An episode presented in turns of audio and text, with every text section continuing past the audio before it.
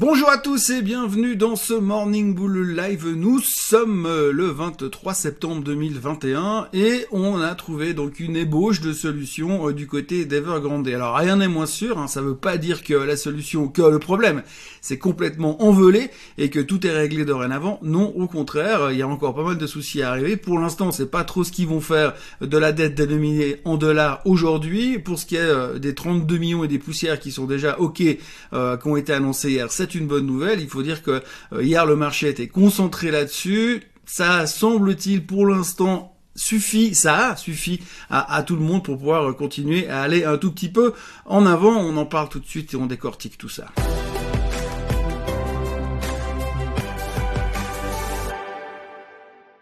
Donc oui, euh, c'est une histoire de quelques millions qui font que finalement, eh bien, on a l'air de s'en sortir. Alors c'est vrai qu'il faudra décortiquer ça un peu plus loin. Euh, pas mal de spécialistes sont d'accord pour dire qu'il n'y aura pas de contagion. Ils sont aussi d'accord pour pour dire que c'est pas complètement terminé. Alors c'est plutôt rassurant pour les marchés. Peut-être que nous, en tout cas en Occident, on arrivera à mettre les choses de côté et oublier euh, ces histoires et puis qu'on pourra aller de l'avant. Mais pour l'instant, l'histoire complète d'Evergrande n'est pas terminée. Ce qui est assez marrant aussi sur Evergrande, c'est qu'en fait, il y a trois semaines en arrière, personne ne savait ce que c'était, ou pratiquement, et puis tout d'un coup, alors là, on s'y intéresse à fond, on est tous devenus des spécialistes de la thématique. Aujourd'hui, on n'en sait pas plus qu'avant, on est un petit peu soulagé parce qu'il y a une partie des remboursements d'intérêts de l'ordre de 32 millions de dollars qui devraient être faits, donc ça, ça, ça, ça, soulage tout le monde. Euh, ceux qui connaissent vraiment bien le dossier sont en train de dire que finalement Evergrande pourrait être, être coupé en plusieurs morceaux et euh, dont une partie pourrait être détenue par le TAS qui finalement réglerait une bonne partie du problème, il soulagerait euh, cet aspect des marchés. Donc ça, c'était un petit peu euh, le, moment clé euh, de, la, de, la journée d'hier qui a permis finalement à tous les indices européens de repartir à la hausse, encore une fois. Donc deux journées de, de hausse consécutives assez spectaculaires sur le marché européen.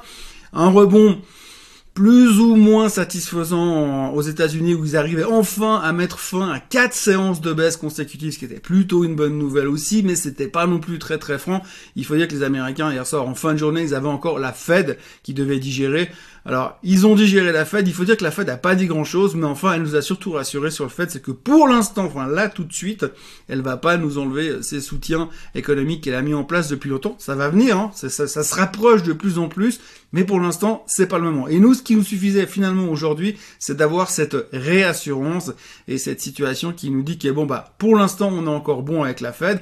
Il faut dire que vu ce qui se passe en ce moment, notre vision, elle est quand même extrêmement court-termiste et euh, bah, on se suffit amplement de la nouvelle de la fête pour l'instant, même si on a l'air de dire que ça pourrait changer quelque part, quelque part autour du mois de novembre. Alors effectivement, on n'en sait rien. Hein. Si on relit, on re-relit, on re-re-re-relit euh, le discours de Powell hier, il s'est vraiment, il a vraiment pas dit grand-chose. Il a dit que si l'économie continue à fonctionner aussi bien qu'elle continue à fonctionner pour l'instant, eh bien à ce moment-là, il pourrait commencer à réduire les aides et réduire les soutiens économiques, ce qui serait plus ou moins une bonne chose. Alors pour l'instant, le marché considère que si on réduit les soutiens, c'est que l'économie va bien, et si l'économie va bien, c'est positif. Pour l'instant, on est sur ce côté-là. Il y aura forcément un moment à un moment donné où on pourra tourner la veste puis on dit ah ouais mais finalement si on enlève les soutiens c'est pas bon même si l'économie va bien mais ça c'est notre théorie. Pour l'instant on a pris ce côté là psychologique, ce côté psychologique là en se disant Ouais, ça va, ça veut dire que l'économie va bien, et donc ça veut dire qu'à un moment donné, ils vont pouvoir euh, lâcher les rênes et euh, réduire en fait ces rachats obligataires, donc lancer ce qu'on appelle ce fameux tapering. Alors ça, euh, si on lit entre les lignes, effectivement, ça serait plutôt pour la dernière partie de l'année. Ce sera pas ce mois évidemment, ça sera probablement pas en octobre. On pourra en commencer à en parler en novembre ça pourrait venir à ce moment-là. Mais c'est vrai que novembre, c'est demain, de toute façon. Donc il y a toujours cette crainte qui reste très présente. Mais hier, ça a été relativement bien digéré. Après, pour ce qui est des taux, c'est une autre théorie, ça viendra plus tard. Alors, euh, on avait parlé de 2023. Hier, ils ont laissé parler de 2022, courant 2022, mais plutôt deuxième partie de l'année. Enfin, pour l'instant, encore une fois, notre vision est extrêmement court-termiste. Alors, parler de dans une année, ça paraît un peu loin. L'impact du discours de la Fed hier a été extrêmement faible. Je crois que le marché était surtout rassuré par la thématique d'Evergrande, ce qui nous permet d'avoir un peu d'espoir pour la suite. Petit peu autour de ça que tout tourne en ce moment, mais pas grand chose d'autre de plus, encore une fois. Euh, il faut dire qu'aujourd'hui, bah voilà, les gens se posent beaucoup de questions.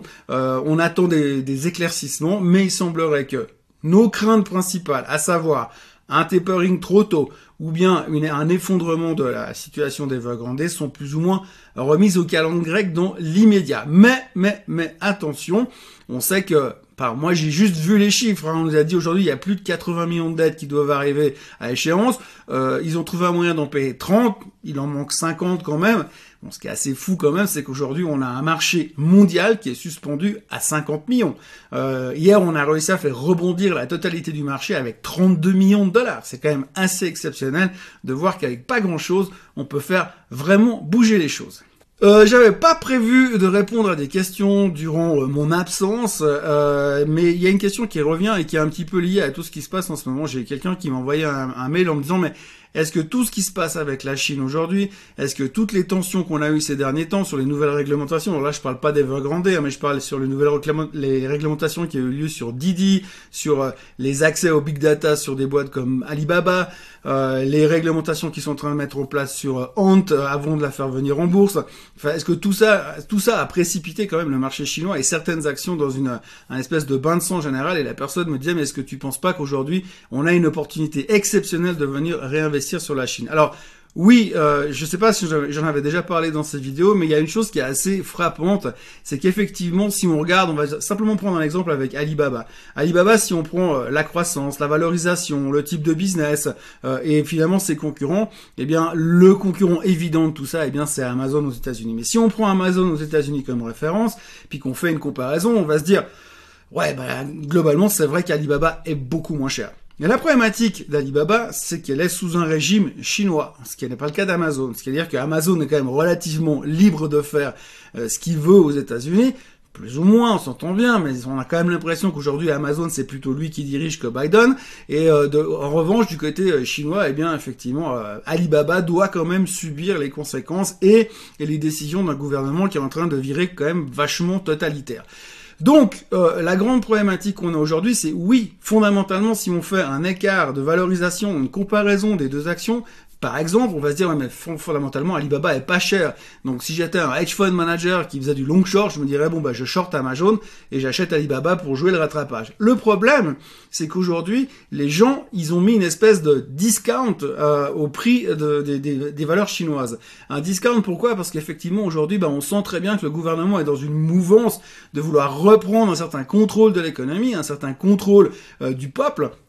Et en faisant ça, eh bien, ils mettent en danger euh, l'économie capitaliste qui avait été mise en place sur des boîtes comme euh, comme euh, Alibaba. C'est-à-dire qu'aujourd'hui, bah, si vous avez par exemple une boîte qui vaut, je sais pas, 25 depuis aux États-Unis et que vous avez exactement la même boîte en Chine, eh bien, quelque part, on va la valoriser probablement un bon bout moins cher, ce qui est le cas aujourd'hui sur Alibaba. Donc, si vous achetez Alibaba aujourd'hui, vous prenez un risque systémique, un risque, on va dire politique. Et donc, c'est pour ça qu'elle est moins chère. Et c'est vrai que si aujourd'hui la Chine se rouvre entre guillemets et reprend euh, son move dans lequel elle était il y a encore 6 ou 7 mois en arrière, eh bien on pourra se dire effectivement il y a un potentiel de rattrapage qui est énorme. Le seul problème aujourd'hui c'est qu'on ne voit pas du tout quelle est la direction que veut prendre Xi Jinping et quelle est la direction que le gouvernement chinois veut prendre. Donc oui, effectivement, en termes de valorisation, parce qu'entre deux, les gens vont continuer à consommer, vont continuer à utiliser ces sociétés et à donc leur créer des bénéfices.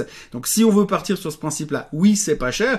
Le seul problème, c'est que tant qu'on a cette espèce d'épée de, Damoclès du gouvernement chinois au-dessus des valeurs chinoises, eh bien, on aura toutes les peines du monde à retrouver euh, le chemin de la hausse réelle parce qu'on aura toujours cette cette espèce de discount politique. C'est comme si vous regardez la valorisation euh, de certaines banques, par exemple en Russie, eh bien si vous comparez un grand groupe bancaire en Suisse ou un grand groupe bancaire en France et vous comparez une grand, un grand groupe bancaire en Russie, vous verrez qu'en termes de valorisation, c'est nettement, nettement, nettement moins cher. Mais en même temps, le risque politique que vous prenez en allant acheter une banque russe, il est forcément plus élevé qu'en prenant une banque française ou une banque suisse. Quoi. Donc du coup, forcément, il y a aussi un risque de valorisation et c'est exactement le même principe et c'est ce qu'on est en train de vivre aujourd'hui avec les actions chinoises. Donc Oui, c'est pas cher. Oui, c'est peut-être l'opportunité d'une vie, mais comme on sait pas du tout où va le gouvernement chinois, eh bien forcément, les gens se méfient. Voilà, c'était tout ce qu'il y avait à dire aujourd'hui. Donc il faut retenir que ça va mieux chez Evergrande, mais c'est pas gagné. Ça va mieux pour l'économie américaine, mais c'est pas gagné. Ça dépendra quand même de l'évolution du Covid. Et le tapering commencera quelque part à la fin de l'année. La hausse des taux, ce sera quelque part en 2022 ou en 2023. Mais comme nous, de toute façon, on a une vision à court terme, eh bien, on se retrouve demain matin pour une nouvelle vidéo, cette fois de retour à la maison. Euh, je vous souhaite une très belle journée. N'oubliez pas de vous inscrire à la chaîne Suisse Côte Suisse. On arrive à ça des 10 000, on y est presque. En tout cas, merci parce que ça arrête pas de s'abonner ces jours. N'oubliez pas de liker cette vidéo, n'oubliez pas de disliker cette vidéo, surtout c'est très très important. Passez une très belle journée et à demain. Bye bye.